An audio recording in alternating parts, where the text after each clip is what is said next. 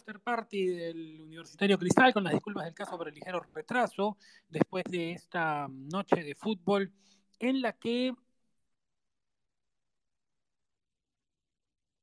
jornada se ha saldado con un empate 1 a 1. 1 a 1 que eh, eh, queda, ¿no? Queda eh, manteniendo a los en la lucha por alcanzar,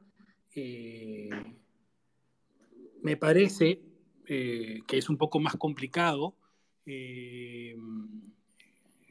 cerrar el, el, contexto del, campeonato en este tramo final, eh, que, uno y otro puedan eh,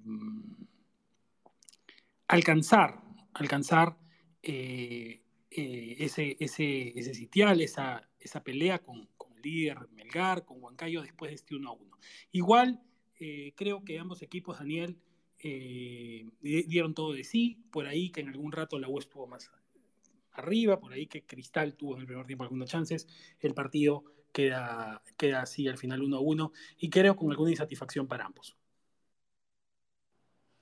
Así es, Roberto, buenas noches, buenas noches a los oyentes de Chalaca. Un partido intenso y al mismo tiempo paradójico, al menos en el primer tiempo, ¿no?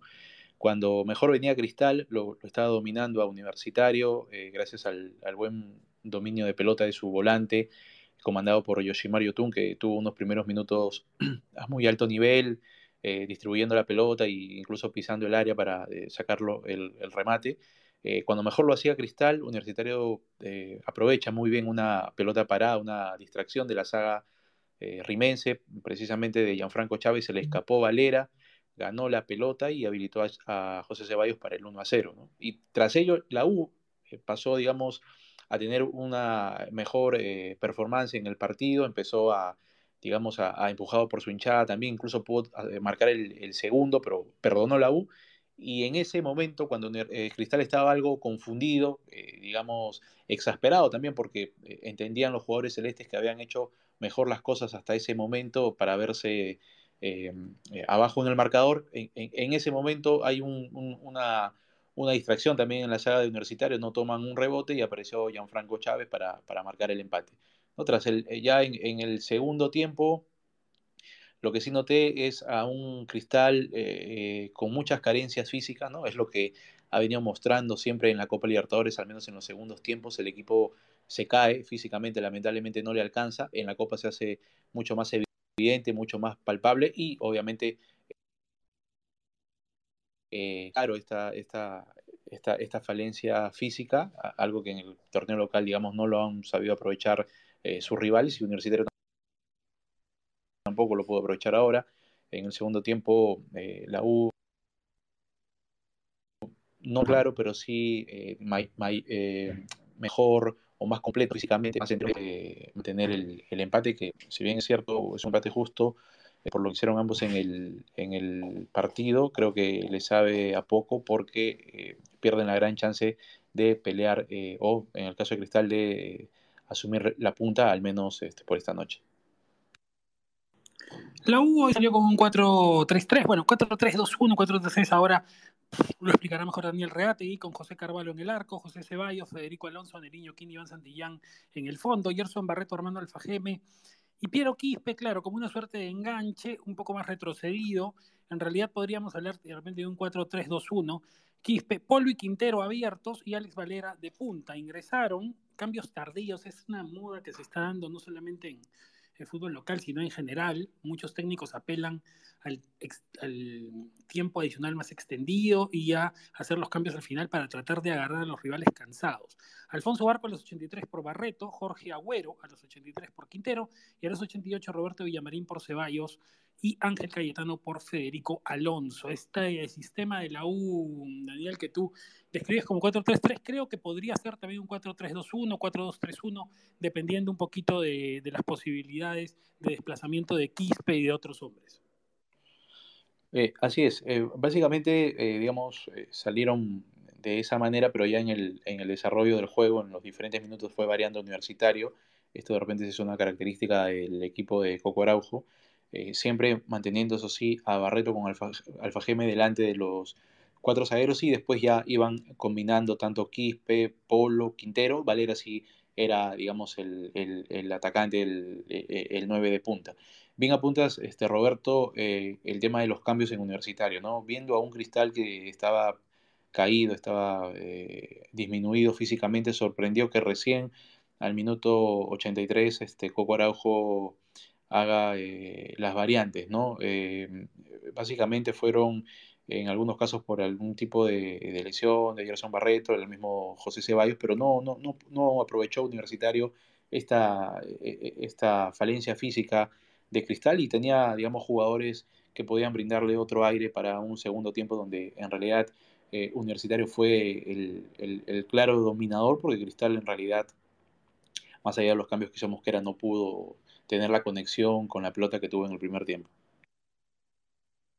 Cristal hoy eh, apareció con un 4-3-2-1 con Renato Solís en el arco, Johan Madrid, Gianfranco Chávez, Omar Merson lo dio al fondo, Horacio Calcatar, Jesús Abdalá Castillo y Yoshimar Yotun al medio. Esta idea, este recomodo que ha hecho Mosquera me parece adecuado para que puedan encajar eh, y Calcaterra en el medio sin sacrificar la emergencia de Castillo.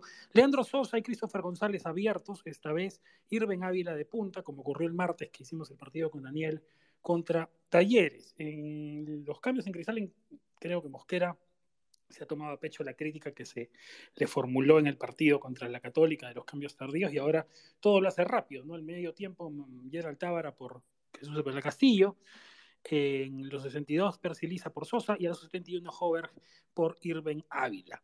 Tres cambios nada más en el cuadro cervecero. El ingreso de Lisa siempre para poder eh, llegar más en punta eh, es la posibilidad de cristal, el arma que está ahí. Hay gente a la que no le gusta que Ávila vaya desde el vamos de punta.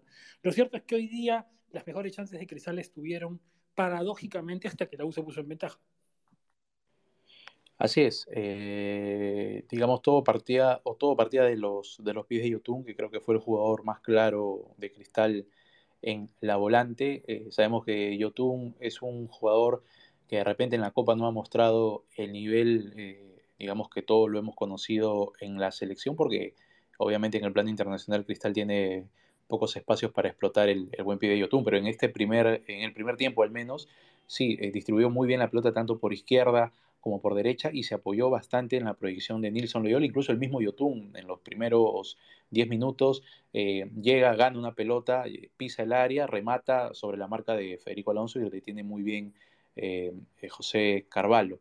Ahora, respecto del reacomodo que hizo Mosquera en el segundo tiempo, bueno, la, salida de, Castillo por el ingreso de Tábara, suponíamos nosotros que eh, iba a tener o iba a colaborar o iba a aumentar el, dominio el control de la pelota de cristal que había mostrado en el primer tiempo. Es un jugador que tiene mayor dominio tanto en el pase largo, en remate fuera de distancia que, Castillo, que es un jugador, digamos, con mayor despliegue, pero en realidad el partido de Tábara no fue el que se imaginó Mosquera y por el cual lo, lo incluyó y Cristal, eh, adicionalmente de las falencias físicas mostradas, no tuvo lo que había mostrado en el, en el primer tiempo. ¿no? Luego el cambio de, de Lisa por Sosa, que había, venía siendo una muy eh, buena labor, a, a, Lisa lo metieron de, de 9, que creo que es la, en la posición donde mejor rinde, pero tampoco tuvo la, chance porque no, no, no encontró tampoco el apoyo de los volantes ni de, ni de Christopher González, ni luego de Alejandro Jover, que ingresó por Ávila en el minuto 71.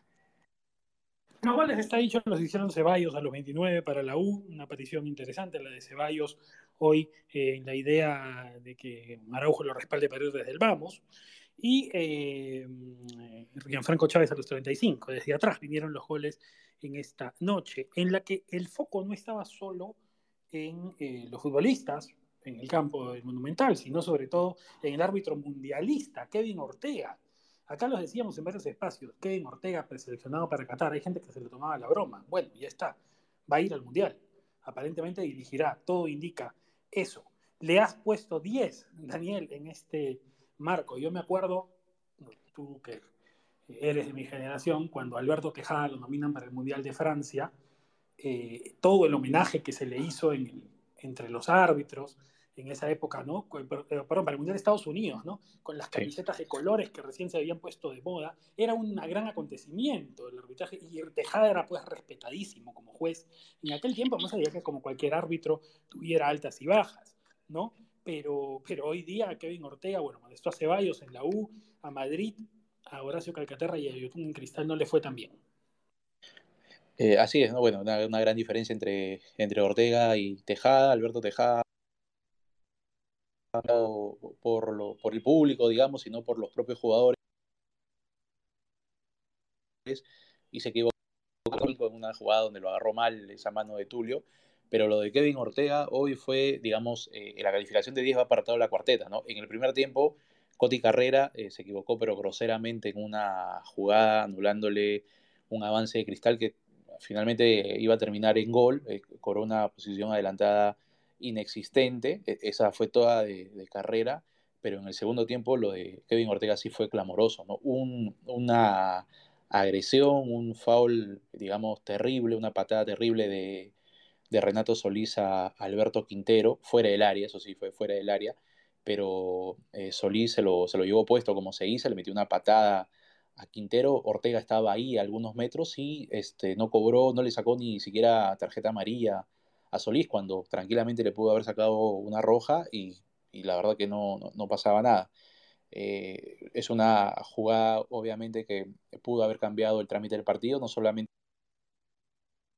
porque eh, el gran responsable de que Cristal eh, mantuviera, digamos, o, empate que iba a permitir que Universitario eventualmente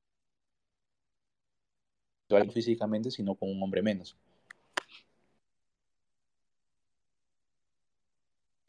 El capo de la noche fue justamente el portero Solís, me parece por encima de otras interesantes, como la de em, Universitario Quispe, Valera, ¿no? el propio Ceballos, eh, pero creo que lo de Solís en el complemento estuvo muy por encima del resto, ¿no?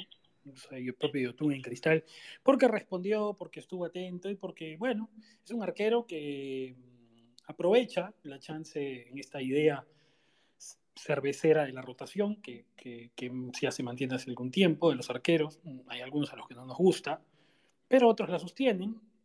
Y bueno, en Cristal al final se cumple tener dos arqueros con altas y bajas, y hoy Solís tuvo de las altas.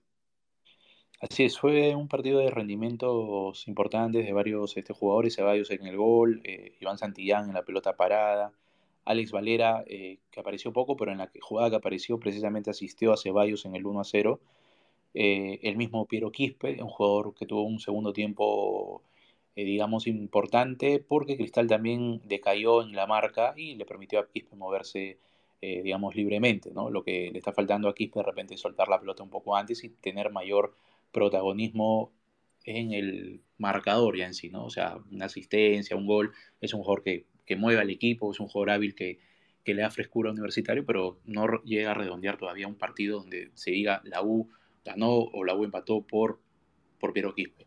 Lo que sí sucedió con, con, Renato Solís, en un cristal también tuvo jugadores importantes como Yoshimar Yotun en el primer tiempo. Solís le saca una pelota por encima del travesaño a Quispe en una jugada que pierde Calcaterra, Quispe le, le gana la, la, pelota y lo, sombrea a Solís y Solís la, digamos, la baraja muy bien y casi al final también un mano a mano Solís en una jugada muy arriesgada le, saca el gol a, a Quispe, ¿no? Es por eso que eh, en un cristal que estaba, digamos, dominado por Universitario, que no atinaba a cristal, porque en realidad el segundo tiempo, y lo ha reconocido Mosquera en la conferencia de prensa, la, la seguidilla de partidos le está, le está pasando factura al, al, conjunto celeste. Solís creo que fue el gran baluarte de Cristal para que el partido culminara uno a uno. Lo cierto es que al final de la noche la tabla deja a Cristal con 26 puntos y 14 partidos jugados, Dos abajo de Melgar, que juega mañana 15.30 en el Ciudad de Cumaná, eh, transmisión de Eduardo Tirado para Echalaca. El partido ante Ayacucho FC.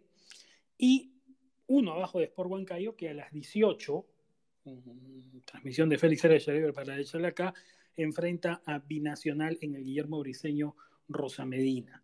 ¿no? Cristal 26, bueno, Melgar 28, Huancayo 27, Cristal 26. Cienciano ganó hoy a UTC, tiene 25. La U 25, pero la U con 15 partidos disputados, solo le quedan 9 puntos por jugar, a Cristal le quedan 12 puntos por jugar, pero a Melgar y Huancayo les quedan respectivamente 15 y 18 puntos por jugar. Es un empate inconveniente para los intereses de ambos, es el resultado que no les servía a ninguno de los dos. Así es, eh, creo que Cristal, eh, si ganaba, se ponía ya en la punta. Es un partido que finalmente ambos terminan, eh, digamos, limitándose y se vio en el segundo tiempo, porque Universitario apostó a todo, apostó a todo. La U dejó, digamos, como se dice, la última gota de sudor. Cristal en realidad ya no, las piernas no le daban. Creo que desaprovechó el predominio que ejerció en el, en el, en el primer tiempo y finalmente Ahora lo que va a hacer Cristal es tener que viajar eh, para jugar la siguiente semana ante Flamengo y sabemos pues lo complicado que va a ser eh, a Cristal enfrentar a Flamengo, sobre todo por el arresto físico del conjunto celeste y porque en realidad no le sobran tampoco, no tiene un plantel eh, muy amplio para hacer, digamos, este, algunas variaciones mosqueras. ¿no? Daniel, te digo una cosa, si yo fuera un técnico ya, o sea, lo, claro, mientras tenga chance de matemática se lo van a pedir, pero de verdad, de verdad, claro, tampoco te puedes exponer a una humillación, ¿no? Exactamente. Pero en este punto habría que priorizar el campeonato, ¿no? Hay que ver, hay que ver, igual estamos en la apertura, hay una clausura por delante, bueno, es un tema ya de cálculos y, e ideas, ¿no? A la U sí le, le complica un poco el tema, pero creo, creo que la U, realistamente, después de lo que le ha pasado a inicios de año, con el cambio de técnico antes de que empiece el campeonato, con, con la salida de Gutiérrez, eh, que además tuvo declaraciones desafortunadas en las últimas horas, tú lo apuntabas en Twitter, ¿no? Sí. Eh, técnico, no, tiene que, mejor, mejor callado, ¿no? Mejor callado, creo que hay entrenadores, y creo que Mosquera también se dio cuenta de eso en los últimos en las últimas semanas. Pero bueno, eh, gracias a los que nos han seguido. Ha sido el repaso de este U Cristal. Mañana desde temprano otro clásico simpático, partido tradicional entre Municipal y Alianza, ¿no? Eh, son encuentros con rivalidad interesante, histórica, así que también estaremos con eso desde temprano. Un abrazo, chao.